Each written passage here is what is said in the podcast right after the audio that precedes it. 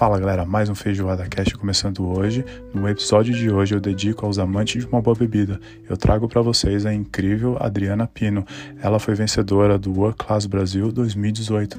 A Adriana conversou comigo sobre o passado, presente e futuro. Fala galera, agora de volta com a Adriana Pino, uma das maiores, e se não a maior batendo do Brasil. É um prazer ter você aqui comigo. Adriana, tudo bem? Como é que você tá? Muito prazer. No... Eu tô bem, tô ótima. Que legal, a distância, né? nessa distância, né? Nessa distância, imagina, legal, te achei. Adorei. Me achou, me achou. Graças a Deus, muito bom ter falado com você. Já batemos um papinho antes, assim, para te conhecer um pouco melhor. É, muito carismática, me, me, tratou muito bem desde o início, muito respeitosa. É, muito obrigado. Guardou um tempinho aí para falar comigo. Eu que agradeço que o interesse pelo meu trabalho. Claro. É, e vamos lá, o que eu puder colaborar, fazer, farei com prazer. Uhum, que bom conhecer um pouquinho da tua história. Então, falando de história, né, vamos falar das primeiras memórias, assim, como a Adriana Pino se tornou uma das maiores, né, se não a maior, talvez, batendo do Brasil. Qual que é a tua primeira lembrança que você tem de um drink, de um coquetel? Como é que apareceu isso na tua vida, Adri? Trabalhando com isso foi muito. Eu nunca imaginei que eu fosse levar essa profissão para o resto da vida. Né? Eu comecei há 15 anos, então é, a minha família não era uma coisa que era muito aprovado, né? Uma mulher trabalhando até tarde num bar. Eu trabalhava no consultório médico e aí é. eu, eu fiz. Alguns amigos faziam extra em bar e um dia me chamaram para ajudar a servir, alguma coisa assim. Eu não fazia ideia do que eu estava fazendo, entendeu? Mas uhum. aí, de vez em quando, eu comecei a pensar assim: ah, que legal, né? Porque toda vez que eu vou para uma festa, uma coisa, eu gasto dinheiro. Então, para eu estar na festa, é melhor eu ganhar dinheiro, melhor trabalhar na festa, né? Então, Boa. foi algo. Um pouco começou assim, sem muita pretensão, zero pretensão. E aí, eu fiz algumas baladas, né? Servindo vodka com energético, abrindo cerveja. Então, não tinha muita coisa com drink. Eu acho que o primeiro drink que eu aprendi a fazer foi um morrito horrível pior drink da vida, tenho certeza que estava ruim. Mas eu estava ali copiando, olhando para os meninos tentando fazer, porque eu não queria só ficar abrindo a coisa, né? Abrindo garrafa. Eu falei, ah, me ensina a fazer isso aí, que tá legal esse negócio aí, me ensina a fazer. E eu não gostava muito de beber, né? Eu falava, eu já sou maluca normal, já pensou se eu beber? Não vai dar muito certo.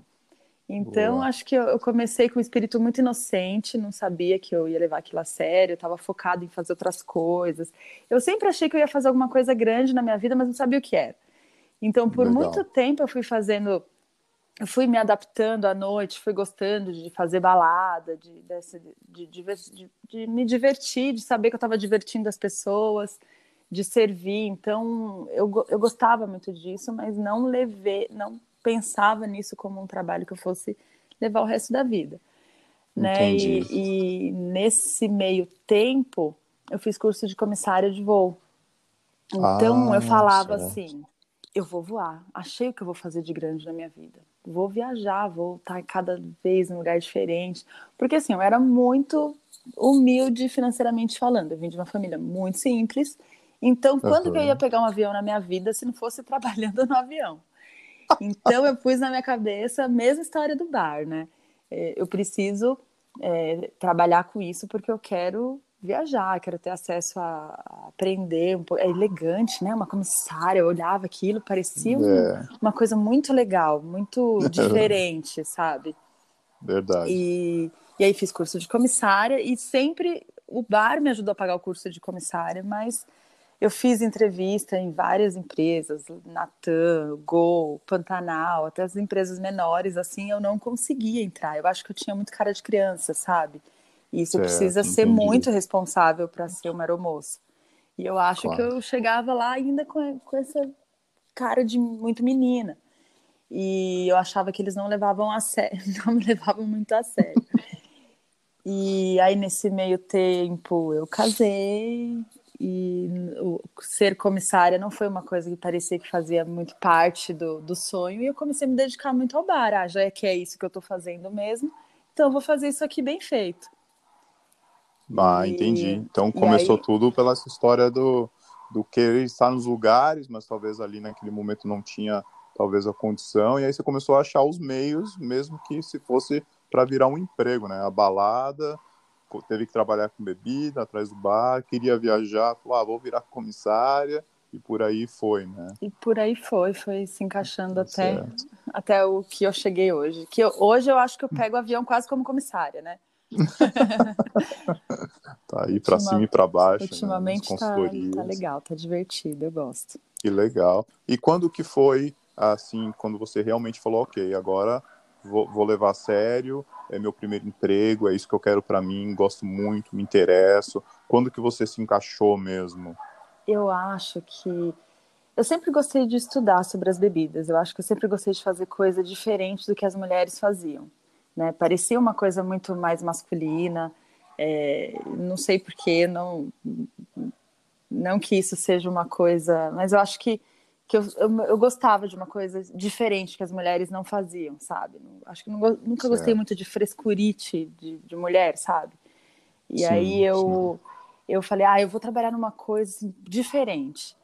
E, e eu comecei a me dedicar mais no bar, em estudar mesmo, entender o que era destilação, fermentação, como que chegava a virar uma bebida dentro de uma garrafa. Porque a primeira vez que eu olhei, para mim era tudo cachaça. Eu falei, mas para que tanto?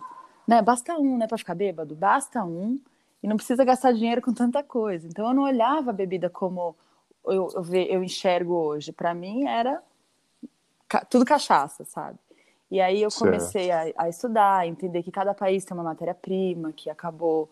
É, tem muitas lendas, tem muita história. Então eu sabia que nem, quase ninguém sabia dessas informações. Então eu comecei a, a, ficar muito encantada com toda a história. E eu contei essa história faz poucos dias no, no meu Instagram falando do Dia do Bartender, porque uma vez eu estava lendo sobre Poir Williams, né, sobre Eau de Vie, e aí eu, eu vi na garrafa, assim, uma foto da garrafa, como que eles colocavam aquela pera dentro da garrafa, né? E aí eu li que o produtor amarrava a garrafa na árvore da pera, e a perinha bebê nascia, crescia já dentro da árvore. Depois ele cortava, Nossa. higienizava, preenchia com líquido. Aquilo para mim foi uma coisa assim, como assim?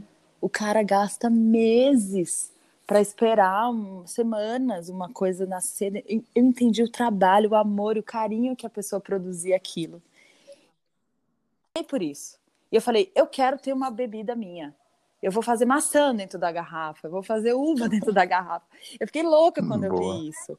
Que eu falei, não é o cara que, que cortou a garrafa e colocou lá. Eu achei incrível isso. Eu não sei se se quem lê a mesma coisa entende dessa forma que eu que, que me despertou esse essa coisa de caralho, desculpa falar um palavrão, mas Não, que, que foda que eu achei que era isso, entendeu? E aí eu comecei a, uhum. a estudar tudo que eu pudesse estudar e, e, isso me encantou. Então, os clientes no balcão, eu gostava de contar essas histórias. Falava, você já tomou por a Williams? A pessoa não. Aí eu pegava lá na geladeira e mostrava adivinha como essa pera veio parar aqui dentro. E todo mundo que eu falava, a pessoa olhava e falava, uau! Então, acho que isso começou a desenvolver em mim essa coisa de cuidar das bebidas, cuidar das pessoas, hospitalidade, o quanto foi, tinha, o quanto era divertido para mim contar essas histórias, sabe? A história do Negroni, Boa. a história disso, o porquê disso, o porquê perfumar. Então, o drink ele era só uma forma que eu chego no, no cliente, né? Na, na, na, em transformar aquele momento em uma experiência interessante. E é assim Perfeito. até hoje. Todo mundo gosta, né? Todo mundo ama. É ótimo, acho muito legal, porque todo mundo gosta de escutar uma boa história, de, de onde que veio, de onde surgiu, né? Muito bom. Eu e esse foi muito. teu início com relação aos estudos, né? Que legal. E passagens por restaurante, assim, Adri, pra, quando você começou a desenvolver todo esse trabalho de uma forma mais profissional também. Quer falar um pouquinho das suas passagens pelo talvez os maiores? Sim, claro. É, depois disso, de, de, trabalhar em baladas, é, era, é cansativo, né?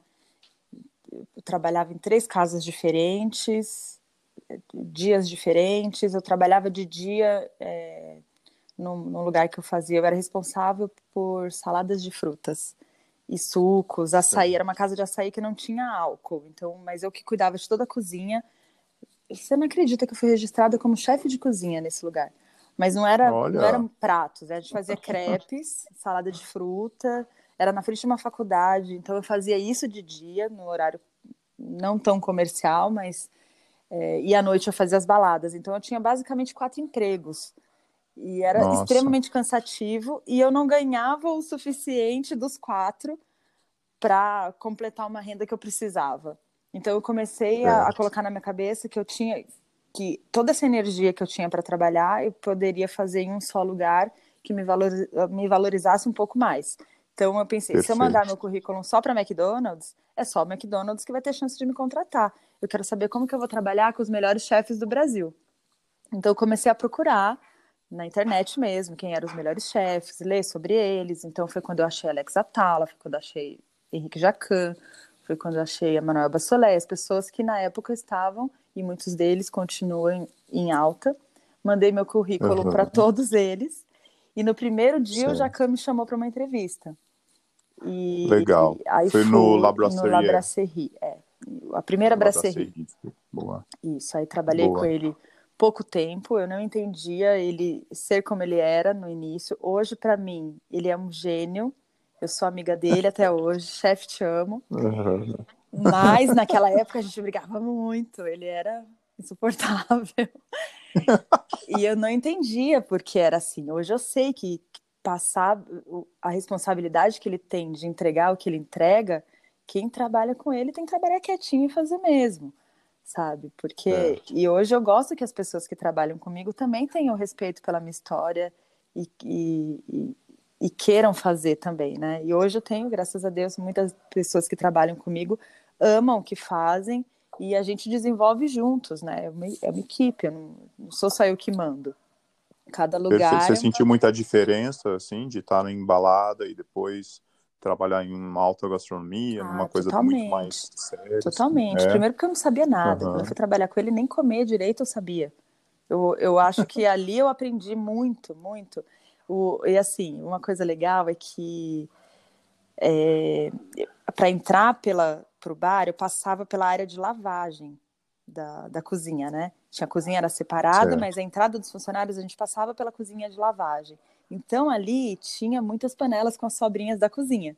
E eu ia lá, sempre tudo cheiroso, né? E eu, ai, deixa eu experimentar isso aqui, que sobrou da panela, o cara da, da pia. Eu falava, você é o mais sortudo, né? Porque você come tudo que vem da cozinha. Porque não é qualquer cozinha, é a cozinha do Jacan. Então, às vezes, sobrava um pouquinho na panela, não sei o quê, e vinha. E aí eu comecei a comer aquilo e falava, ah, meu Deus, eu nunca comi. Quando a primeira vez, quando alguém me fala de risoto, eu lembro daquele risoto ruim que a minha mãe fazia, sabe? Uma coisa que não era risoto.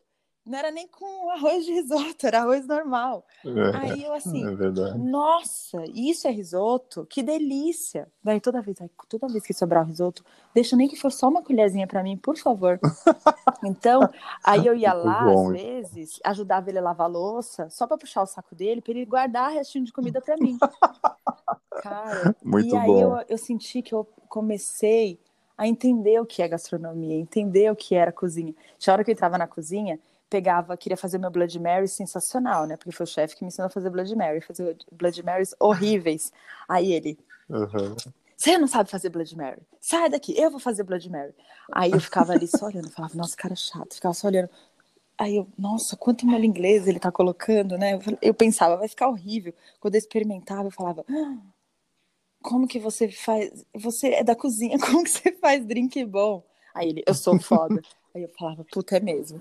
Então, Blood Mary eu aprendi a fazer com o chefe. Então, eu comecei a entender o poder do, do, do tempero. E eu usar isso nos, nos outros drinks, sabe? Essa mesma. Entender cada tempero, cada açúcar que eu estiver usando, cada ingrediente, o potencial de cada ingrediente para criar um equilíbrio com aquela base alcoólica. Às vezes eu entrava que na perfeito. cozinha pegava tomate, pegava cenoura, pegava salsão. Ai, tá sobrando alguma coisa aqui da sua salada? Me dá esse broto, não sei do que aqui. Aí ele falava: Você tá levando a cozinha pro bar? O bar agora virou cozinha? Aí eu, é só um pouquinho, vai nem fazer falta aqui, eu só tô fazendo um teste. Nossa, era, era divertido. Trabalhei pouco tempo Boa. com ele, mas foi assim, um uhum. despertar na minha cabeça, no meu coração, no meu paladar, do que é comer bem, do que é prazer de, de comer bem, sabe? E foi aí que eu, eu Sim, falei claro. para mim mesma e eu falava para todo mundo: nem que for arroz e feijão com ovo, que seja o melhor arroz e feijão com ovo que você vai comer na sua vida, porque a vida é muito curta para não apreciar qualquer coisa que você colocar na sua boca. Antes do chefe, eu trabalhei na, na, no Instituto Laramara, que era do Hotel Unique. E Ali na Brigadeiro ainda? O hotel é lá, mas ele tinha a Laramara, ah, que era um restaurante chamado Che Vitor Brasserie, que ficava em Pinheiro, lá na Barra Funda, desculpa. E Olha, lá era um uh -huh. lugar assim, foi a minha escola também de, de gastronomia, né? A gente teve muito treino, o pessoal lá era muito preocupado com quem estivesse no salão, é, entender o que estava fazendo. Então, antes da Brasserie, é. eu passei por esse essa outra experiência que foi muito legal. É, e eu tive todos os treinamentos no hotel, então eu acho que essa minha escola de gastronomia não foi já num bar fazendo, mesmo que foi, começou numa balada, mas eu sabia que a balada não era nada de bar, assim como eu poderia aprender, né? Então esse lugar foi muito interessante. Depois eu trabalhei no Brown Sugar, que foi uma das minhas maiores experiências. O Brown Sugar, o bar, ele era muito mais, tinha muito mais destaque do que a cozinha ou o mesmo destaque da cozinha. Talvez falar que o bar tem o mesmo destaque da cozinha é mais certo. É, então, assim, tinha muito movimento no bar, muito mais do que na brasserie. Então, eu, eu aprendi que repetir coisas era o que ia me fazer também entender aquele drink, sabe? Não só você ver uma receita Perfeito. na internet e fazer ali. Então, assim, eu fiz milhões de morritos para entender como eu ia entregar o melhor morrito entender o que, que era o rum, ver que já não era mais tudo cachaça. E, e lá nesse outro anterior, no, no, no Che Vitor Brasserie, o seu Vitor Ciaulis, que é o dono do Hotel Unique, Unique Garden, dono do Laboratório Che, ele um dia reuniu todo mundo e perguntou para a gente se a gente, quem queria fazer curso, que a, a empresa estava disposta a pagar curso para todo mundo. Eu fui a única pessoa, 39 funcionários tinha na época, que foi lá e falou para ele: Eu quero fazer. E ele me pagou Olha. um curso de coquetelaria no Senac. E, foi, e no Senac eu fiquei Nossa. em primeiro lugar, sabe? Uma coisa assim de, de na sala, meus drinks estavam. Eu estava muito dedicada, muito estudando tudo. Tinha muito mais homem do que mulher também. Então, o, o próprio Senac começou a me mandar para vários lugares. Ah, Adri, esse hotel tá precisando de gente, esse aqui tá precisando de gente, estão chamando, estão querendo bartender. E aí eu comecei a fazer uma experiência na praia. Eu fui para Ilha Bela. Daí eu saí do, do, da brasserie. Eu trabalhava de dia, eu queria fazer drink. De dia eu fazia mais suco que drink, sabe? Só fazia suco lá final Sim. de drink final de semana. Eu estava mais ansiosa para treinar isso. Daí eu fui fazer uma temporada na Ilha Bela. E lá eu já me achava the best, né? Porque eu tinha feito um curso, não sei o quê. Olha a minha cabeça, o quanto que eu tinha ainda que aprender, eu já me achava sabendo. Não, mas, mas é muito interessante o que você está falando, que pela sua dedicação, uma coisa leva a outra. E, nossa, olha aí, o, o Jaú já tinha um currículo, né? Bem no seu início, já tinha passado por vários lugares e já tinha feito o curso no Senac, mas por, por puro interesse, né? Levantou a mão ali. Às vezes as pessoas falam que a ah, teve sorte, teve nada, trabalhou demais, né? Cara, eu já tive quatro empregos na mesma semana, assim. Boa. né? Eu nunca Boa. tive preguiça de trabalhar, nem de limpar a geladeira, nem de carregar a caixa. E hoje eu faço, eu continuo carregando caixa, continuo limpando a geladeira. É lógico que no Instagram a gente mostra o lado mais legal, glamuroso. Se eu não limpar a geladeira, eu, eu nem vou mostrar como é que limpa a geladeira, como é que eu preciso que a geladeira esteja limpa para a gente ter uma organização. Hoje o meu trabalho ele é muito mais logística e criação do que certo. tanta execução, já que eu estou fazendo nesse momento mais consultorias do que estar atrás de um bar. Mas quando você está o tempo todo atrás claro. do bar, você está limpando, não existe. Você não consegue cozinhar se você estiver ali com o seu fogão todo sujo. O bar é a mesma coisa, tem que, a estação tem que estar tá limpa, tem que lavar louça, tem que carregar caixa, tem que abastecer. Claro que às vezes tem mais gente fazendo, mas por mim enquanto eu tô ali na parte experimentando, criando, ensinando a fazer. Mas você tem que fazer, eu vou, vou continuar fazendo isso enquanto eu trabalhar em bar, né? Perfeito. E... e aí passou pela Ilha Bela? Passei pela mais... ilha, é. fiquei lá uma temporada Isso. do Natal até o Carnaval, daí voltei para São Paulo falando assim, vou ganhar dinheiro mudando cardápios. Aí todo lugar que eu entrava ah, que tinha cardápio escrito Red Label três anos. Aí eu já chamava o gerente e falava assim: olha, Red Label não é três anos, Red Label é um whisky standard. tipo, eu já começava a falar, eu sou muito tagarela. Aí eu já começava a falar assim: você não quer que eu mude o seu cardápio? E tipo, eu cobrava ridiculamente para o cara mudar o cardápio ali e fazer, escrever certinho e, e, criar coisas. Assim, eu comecei a achar que eu tinha capacidade de fazer isso, porque eu lia muitas coisas escritas errado, sabe? Escri, escrito errado, o nome uhum. de drink escrito errado, nome das bebidas escrito errado. É... Só que muito boteco também, né? Acho que 10 anos mais ou menos atrás, a coquetelaria não estava, ou estava começando, né? Certo. E, e, começou um pouco assim. Aí eu, que eu fui falar, não, não dá para trabalhar só assim, eu preciso estar atrás de um balcão. Aí foi quando eu achei o Jacan e fiquei com ele. Depois é, fui, o outro que me deu mais destaque foi o Brown Sugar, que aí o bar já saía. A gente vendia tipo 3 mil Moscou Mule por mês, sabe? Nossa. Só de Moscou Mule, fora os outros coquetéis. Ali é uma casa que até hoje eu tenho muito orgulho de ter passado pelo Brown Sugar é uma casa que até hoje é muito forte em coquetelaria. É... Super conhecido, né? Super conhecido. Brasil, assim, é. quem vem em São Paulo quer almoçar ou jantar no Brown Sugar. É uma equipe muito fiel à casa, eles abraçam a ideia da casa, eles conhecem o cliente, chamam o cliente pelo nome, sabe? É um, é um lugar sensacional de estar, assim, muito bom.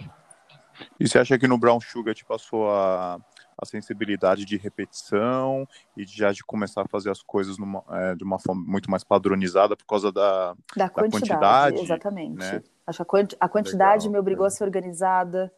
É muito importante, né? Eu acho que para um bartender, talvez uma das coisas mais importantes é a padronização de servir Sim. sempre, porque talvez você volte sempre naquele bar, porque você sabe que vai ter aquele gosto, né? E você sabe que ali eu era uhum. muito teimosa, assim, eu não queria, eu só eu queria fazer produção. Só eu, porque falava, não, ninguém sabe fazer igual eu faço, então só eu. Aí eu fazia, fazia, fazia, trabalhava, trabalhava, trabalhava, e teve uma hora que eu falei assim, não, eu preciso delegar, não, pode, não dá para ficar só comigo, né? E aí eu comecei a entender uhum. que eu precisava passar, ensinar as pessoas, sabe? E, e ali, certo. por ter essa equipe tão dedicada sempre, é, ali foi onde eu ganhei meu primeiro campeonato. Olha! Foi o se chamava Já no Brown Sugar. Cocktail Journey, foi da Ketel Fui para Holanda por causa de, do drink, do Botanic Drink, aquele drink que tem a espuminha de jambu. Foi lá no Brown. Que legal. Exatamente por isso, porque era uma equipe muito boa. Ainda são os mesmos de hoje, de cinco, seis anos atrás, quando teve esse campeonato. E é um drink que vende lá até hoje, um dos que mais vende, é o Botanic Drink. E, e, eu acho que o Brown Sugar me deu esse ensinamento. Me dava muito trabalho também. Aí saí de lá. Eu, de verdade, entrei e saí do Brown Sugar quatro vezes. Eu já entrei como mentora do chefe de bar, já entrei como consultora, já entrei como chefe bartender, já entrei como só cuidava da produção. E hoje estou numa fase que eu não estou, mas eu estou. lá. Mas eu tô sempre eu, no Eu tenho isso também. Tô, tô, sempre. Eles são meus é, pais, minha família, né? Não tem, não tem como. É. Às vezes você se dá tão bem com o lugar que, por mais que você saia, você Sim. ainda acha que o trabalho ainda não terminou. Tem alguma coisinha para fazer e você vai, vai, vai voltar para lá de vai alguma sempre. forma, né? E, não, e eu, eu passo sempre Perfeito. na frente, né? Tem hora que eu passo, ai, tá na hora do almoço, eu vou almoçar no Brown Sugar. Nem tá aberto no almoço. Aí eu entro lá, cadê a comida dos funcionários? Já tá pronto? Faz um ovo para mim. Os meninos, olha, você não trabalha mais aqui? Eu falo, claro que eu trabalho. Vocês não. Claro, claro que eu trabalho. É, a intimidade é foda. Perfeito. E aí de lá, intimidade é foda. quando eu tive esse meu primeiro destaque no bar, de ganhar campeonato, tudo, foi muito bacana. Eles ficaram muito orgulhosos, eu tenho certeza. Bom. E aí eu saí de lá e fui trabalhar no MES. Que certo. o MES, assim, o bar era o palco do, do rolê, da, do, do lugar. Né? O MES foi um lugar Sim, assim que o legal. bar já era muito iluminado, uma, uma parede muito alta. Era de verdade, a gente era o destaque daquela casa. Era uma casa que a gente vendia também 300 drinks por dia. É, era muito trabalho. Eu já cheguei a ter lá oito bartenders. No início da casa, eram 50 pessoas na rua, a gente assim, gente, não dá, só amanhã agora, volta amanhã. Nossa. Querendo entrar, então era uma loucura. Foi quando eu fiquei em quarto lugar no World Class. Lá os sócios todos eram muito famosos também, né? Trabalhava muito muito bem a mídia, então todo mundo fazia muito stories. Era na época que o Snapchat estava em alta e eu foi quando eu comecei a trabalhar meu Instagram também um pouco mais nesse sentido Perfeito. de trabalhar foto mais bonita. É, e, e, de estar tá um pouco. Foi começando né, a se desenvolver como profissional num, num, num outro, outro, nível. nível né? e, e, comecei a gostar de aparecer, sabe? De, de, de mostrar o drink, de, de mostrar um pouco mais como era um lifestyle de bartender. E. Certo. Apesar de da primeira vez que eu fui participar de um campeonato, é, eu, eu achava que só eu fazia umas misturas loucas, e aí eu vi que não, que era normal todo mundo fazer uma, umas coisas diferentes. É, ali no MES foi quando eu, eu senti que o meu trabalho tinha um destaque mais importante, aparecendo em outras cidades, em outros lugares, comecei a receber mais convite para fazer festa, evento, casamento. E aí eu queria criar esse MES Adriana Pino evento, sabe? E, Sim. e ali eu sei que a gente ia chegar a desenvolver isso, mas eu acho que pelo movimento da casa ia demorar um pouco para eu conseguir fazer uma coisa é, a mais. E eu queria fazer pelo financeiro e pelo desenvolvimento do trabalho. Então, claro. eu fiquei um ano na casa e eu saí exatamente para começar minha carreira solo. né? E, Sim, claro. E aprender muito, porque eu achava que eu sabia fazer consultoria e eu não sabia fazer. Só quando eu estava lá fazendo que eu descobri que eu não sabia fazer e que eu tinha que aprender na marra. E aí eu comecei a, a, a estudar mais, a dedicar mais, sabe? E mas essas casas que eu passei foram totalmente aprendizado. Tenho muito carinho por todo, todos os que eu passei. Fiz muitas amizades até hoje. É, sou bem recebida em todos esses lugares. Que bom. É, ficou claro que a escola, a escola de base tua foi bem forte, ainda mais pelos chefes que você trabalhou e as, e as casas bem focadas em bar também, né? Foi bem a sua função assim tá perfeita. É, antes da gente talvez pular para a parte de consultoria, é, vamos falar um pouquinho do World Class Competition, né? Que quem manja, quem sabe da história um, com certeza a maior competição que tem com relação ao bartender. Você ganhou o Brasil, né, em 2018. Foi isso, foi isso eu já né? tinha participado, é, era a minha quarta participação. É, eu tinha ficado, minha melhor posição tinha sido em 2016, em quarto lugar. Aí, em 2017 eu não, não entrei, e 2018 fiquei naquela, ai, vou, não vou, vou, não vou, já participei tantas vezes, ai, vou sabe? E aí foi muito legal, eu estava super concentrada no que eu estava fazendo, muito consciente, fiquei muito feliz com o resultado. Como eu tinha te comentado, fui a única mulher a ficar na semifinal, né? Já, já quando tinha 15 pessoas selecionadas, não tinha mais outra mulher na competição, então foi algo que eu tive muita pressão para participar, mas eu, eu fiquei muito feliz de ter participado não esperava de verdade ganhar e foi, foi ótimo, foi bom. É, na competição são várias tarefas, né? Não é tipo, ah, agora é a competição, vai lá, começou. São, são alguns dias ou é um dia só? Mas o, o interessante é que vocês, vocês precisam é, realizar várias tarefas. É, né? o World Class, ele é um campeonato que ele não busca o melhor drink, ele busca o melhor bartender. Então, eles te dão diversos certo. desafios, né? Então, e cada ano eu percebo que a competição muda. É, já participei de, de, competição que era um único dia, e, mas é uma, uma competição que te traz muito. É, como fala? Muito. Uma, uma, experiência diferente também. Eles ensinam muito para a gente na competição. A gente assiste muita palestra, a gente tem muita aula também não é só a gente que apresenta, a gente é uma coisa bem completa. Ah. Então eu ah. tive eh, teve uma vez que a gente participou no hotel e teve uma aula do Rodrigo Mocotó, ele mostrou um prato, a gente tinha que fazer um drink que é, harmonizasse com aquele prato. Então a gente ganhou aula desse chefe, já tive aula com, com outros também, outros bartenders que vêm de fora, que estão participando do campeonato, que dão aula e mostram como que, tá, como que é lá fora para ajudar a elevar nosso nível aqui também, né? Eles querem pegar o melhor do certo. Brasil para ser o melhor do Brasil lá fora também e fazer um bom trabalho. Então, não é só um drink.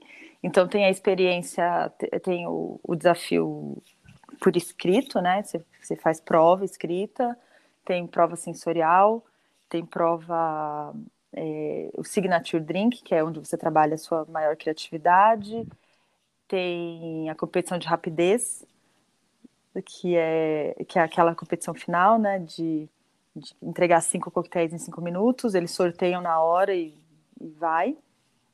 E tem também mais um desafio que é como um Masterchef, eles te dão uma caixa você abre a caixa, tem que criar com coisas da caixa, né? Esse o ano que eu participei não era uma caixa exatamente. É, a gente foi para um bar e a gente tinha que criar um drink é, que combinasse com aquele bar, com os ingredientes da produção daquele bar.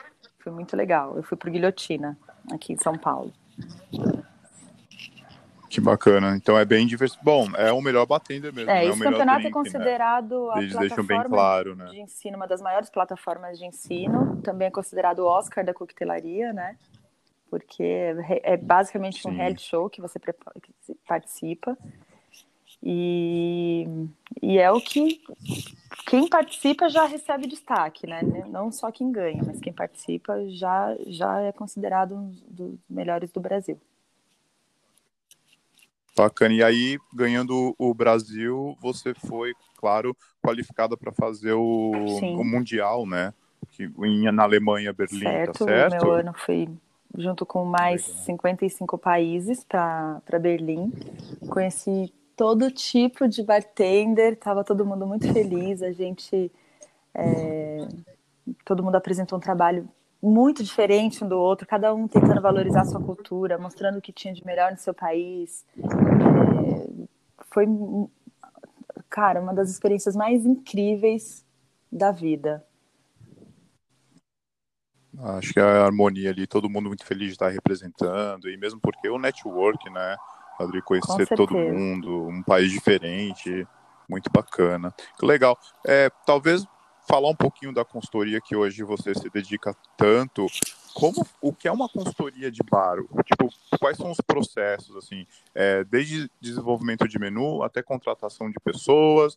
Você desenha o bar, é, arruma o layout? Como é que funciona a consultoria pela Adriana Pino? Assim, desde, queria Olha, muito entender. Hoje eu sou capaz desde fazer o desenho do bar, desenho literalmente depois é, a gente Sim. encaixa isso, óbvio, no projeto junto com arquiteto, engenheiro, é, que cada lugar que eu estou é uma realidade diferente, né?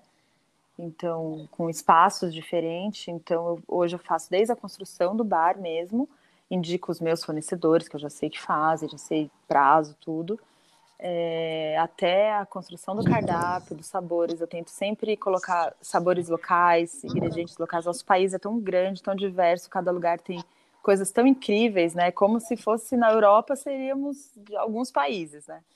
Então, cada lugar é Sim. é uma riqueza diferente. Eu, eu tento misturar um pouco de coquetelaria internacional com coquetelaria é, nacional. É, e aí tem a construção do cardápio, a criação, o treinamento de equipe, tem todas as planilhas, documentação do bar. É... E é por aí vai. Eu vou até a entrega, inauguração da carta. Muitas vezes eu faço algumas visitas periódicas e até fazer o bar andar sozinho.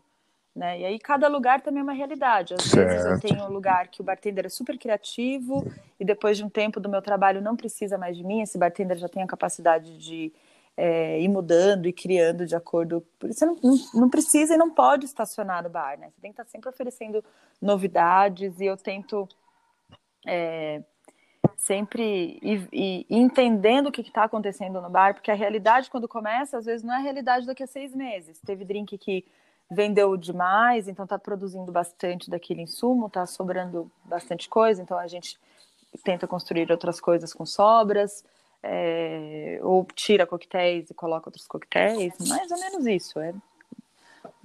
muitas vezes o Perfeito. que a gente planeja não é o que continua, né? Então, mas a, a consultoria Sim. ela passa desde o zero até a entrega do coquetel na mão do cliente e, e principalmente eu me dedico muito aos treinamentos com os bartenders, né? Para que toda a produção seja muito bem Boa. feita, para que eles Muitas vezes eu pego pessoas totalmente cruas, que não têm um paladar desenvolvido, nunca beberam na vida, né? Eu, eu treino pessoas muito jovens, então eu tento ensinar muito sobre a responsabilidade das bebidas, pra, porque é muito fácil você ter acesso às bebidas e, e às vezes exagerar, né? Então é um trabalho. Claro. É, tem um lado divertido, mas tem muita responsabilidade envolvida também. E é, e é isso. Perfeito. É uma...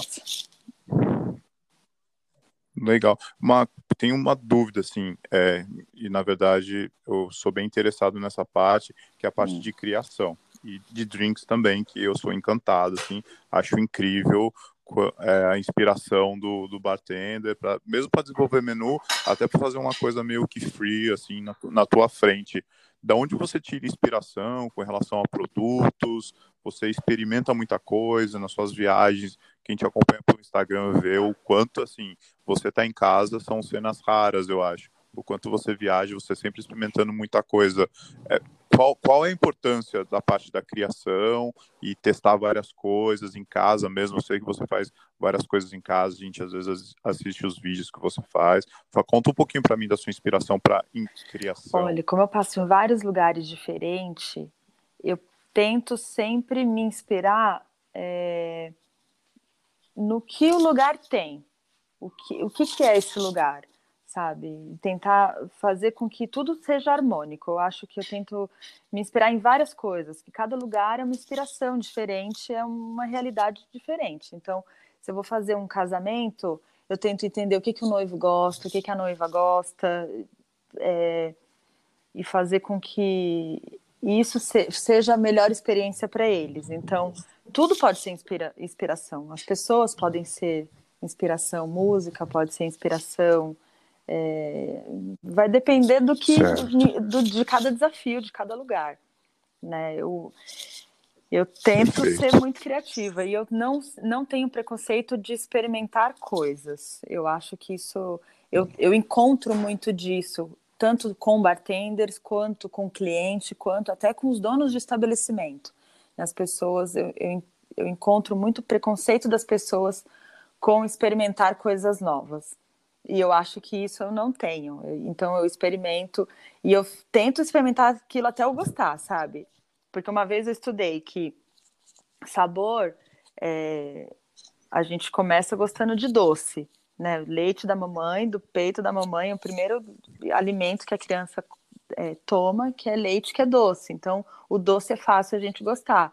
Amargo lembra remédio, é, e, e, muitas pessoas têm esse é que os remédios de hoje em dia é tudo docinho, né? Você vai dar remedinho para sua filha, tem sabor Nossa, de framboesa. Na minha época minha era época, bem ruim. Era ruim. Eu tomava biotônico é. Fontoura. Né? Hoje ruim. eu tomo vermute e falo, nossa, lembra biotônico, né? Mas eu gosto, hoje eu gosto, na época eu não gostava. verdade. Então eu acho que hoje eu tento, até pela minha profissão, não ter preconceito de experimentar nem frutas, nem nada. E sabe uma coisa incrível que eu percebo que acontece em muitos lugares? Eu fui trabalhar no Acre, o que eu queria usar lá no Acre? Cupuaçu. Mas ninguém lá gosta de cupuaçu. Cai na cabeça deles, então eles não querem, sabe? Não, cupuaçu Olha. não. A gente quer morango, framboesa, blueberries, strawberries, raspberries, sabe? Eu falo, gente, mas o cupuaçu tá aqui caindo no chão. E custa 100 reais cupuaçu em São Paulo. Vai lá pra você ver se você consegue achar. Quando você acha, é. chega aqui, eu já comprei cupuaçu estragado, fico puta, sabe? E, e a mesma coisa, essa época uhum. agora lá na Chapada, Dentro do restaurante que eu trabalho, tem quatro pés de manga. As mangas caem de estourar o teto do restaurante. E, e cai manga no chão, aí as meninas às vezes ficam puto de limpar o chão. Ai, quanta manga, não sei o que, joga fora. Eu, ah, vamos fazer espuma de manga, geleia de manga, sorvete de manga, suco de manga. Eu sou a louca da manga, eu pego um monte de manga, guardo, as mangas estragam, daí eles brigam comigo. Você tá juntando tanta manga. Eu, porque é de graça. sabe? Nossa, que bênção! Que bênção! Eles mal sabem a bênção que eles têm. É. E lá a manga caindo no chão, Sabe? Olha então, assim, eu só. acho que as pessoas não valorizam aquilo que é seu, que tá ali, que é de graça e é daqui. E eu tento valorizar um pouco disso. Isso é inspiração para mim, sabe? A riqueza e tá de graça caindo na sua cabeça. Perfeito, perfeito. Né? Economia é inspiração. Ótimo. Isso é Não, falou tudo. Mas Isso, esse, é o outro ponto que eu queria falar com você. O que seria né, a sustentabilidade dentro de um bar? Cozinha, a gente sabe, todo mundo hoje se fala, todos os chefes, os grandes chefes, é, o foco é esse, né? Uma visão para o futuro, desperdício, composto e tal. E um bartender, como, como poderia ajudar? O que, o, que, vo- o que que a Adriana hoje ensina com relação à sustentabilidade, que eu sei que você gosta eu muito acho também? que o que me desperta para a sustentabilidade é, e, o e o que eu entendo como sustentabilidade não importa onde você esteja, pode ser o bar, pode ser a cozinha, é onde todas as pontas ganham. Se sustentabilidade, todas as pontas ganham, Certo. Então, eu tenho que pensar que o meu fornecedor tem que ganhar, o meu cliente tem que ganhar, o ingrediente tem que ganhar, o bartender tem que ganhar, o dono da casa tem que ganhar. Como? Pe- Através do drink.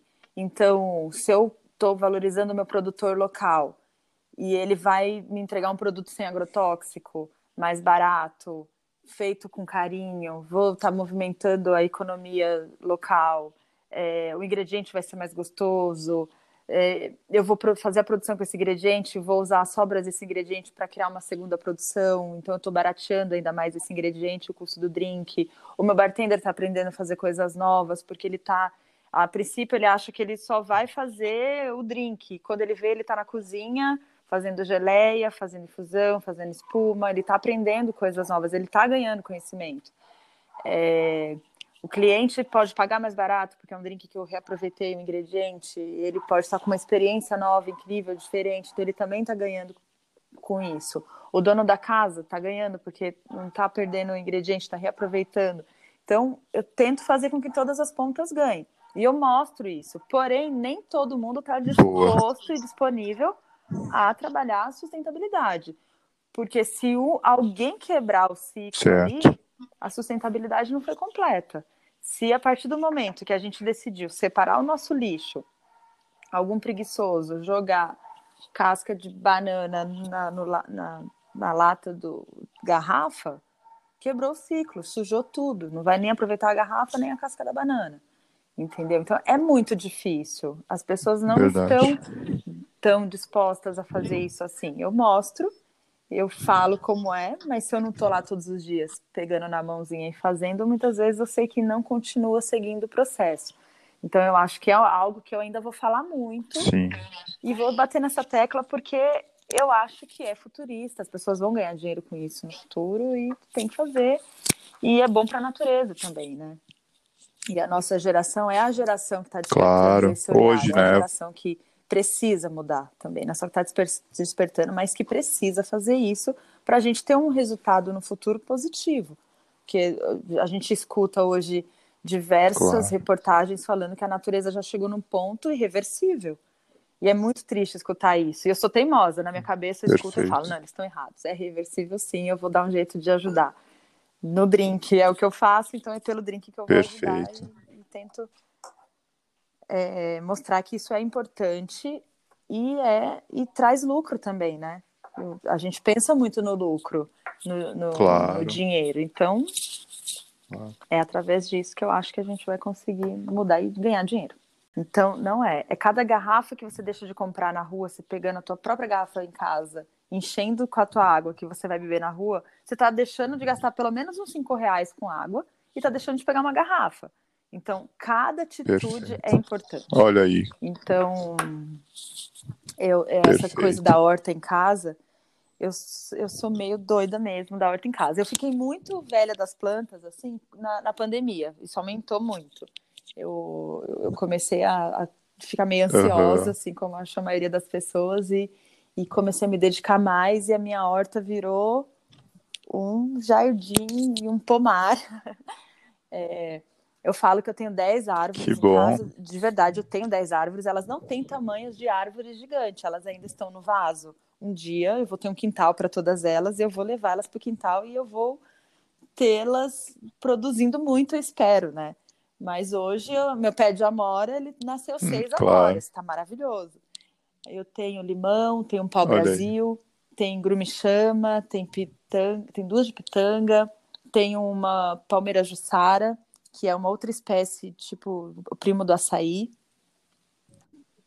Tem uvaia, certo. tem bastante coisa que ainda são bebês, mas tenho muito carinho Legal. por elas. e tem... tem... a horta também. Com... Legal. Já consegui colher alface da minha janela. E tem hortinha. Já manjericão, alecrim, não preciso comprar. Toda, toda vez que você compra, é um metade vai no lixo com certeza porque às vezes massa é muito grande fica em casa com e certeza no restaurante a gente ainda prepara faz azeite de ervas faz isso faz aquilo outro em casa normalmente a gente não faz né fica lá na geladeira a semana inteira a gente vai usar já tá murcho, joga fora, veio num plástico, daí você passa no caixa, coloca esse plástico em outro plástico. Então eu acho que eu tenho muita essa preocupação com plástico, em levar a minha uhum. sacola, em trazer no vaso, em durar mais tempo.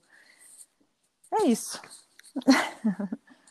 Falou tudo. É isso aí. Fez o ciclo já pequenas é. coisas, né?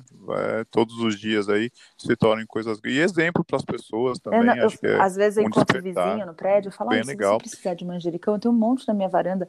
Pode tocar lá no meu número que, que eu, eu te dou um pouquinho, Olha não tem aí. problema. As pessoas, ah, muito gentil, muito obrigada. Foi por nada, Perfeito. gosto, gosto. É. Muito. É. Parece que não, mas essas coisas, né, fazem bastante Total. diferenças, né? Bem legal. É, uma, uma perguntinha, é, talvez aqui já meio que encerrando nossa conversa, é, a visão da mixologia hoje no Brasil.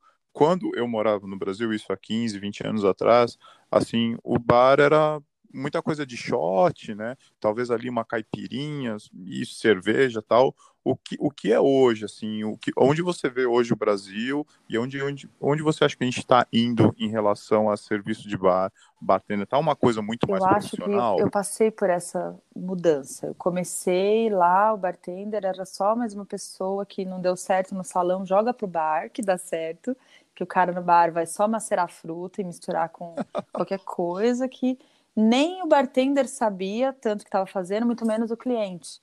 Então eu acho que hoje a gente tem clientes exigentes, certo. clientes que sabem beber, que viajam, que têm boas referências.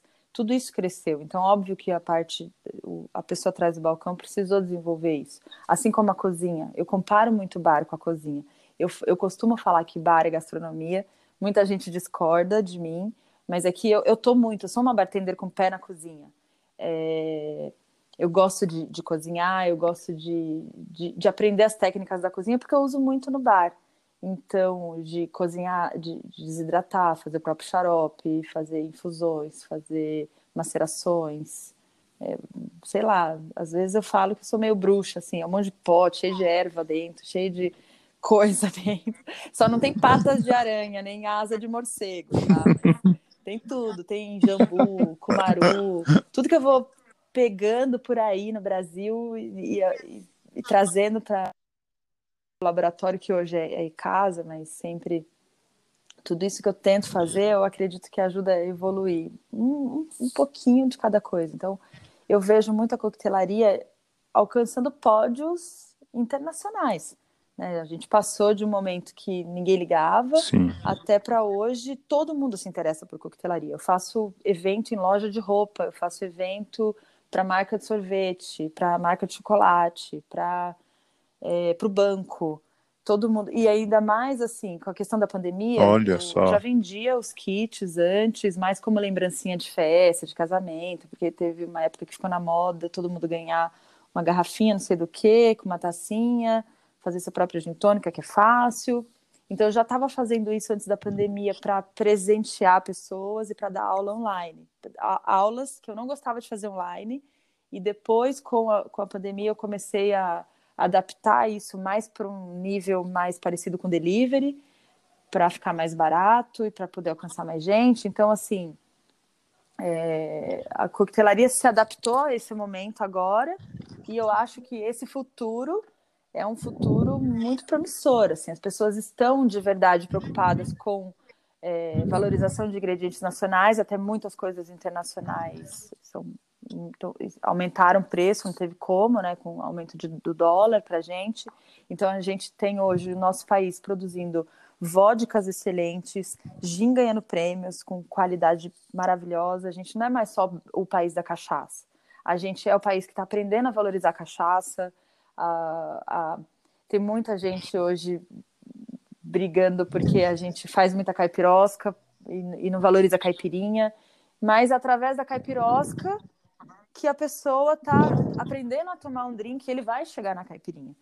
Né, ele vai chegar a valorizar um pouquinho mais, mas é responsabilidade nossa, né, como bartender, falar dos nossos ingredientes, dos nossos produtos, que são muitas vezes, de verdade, mais legal do que tem lá fora.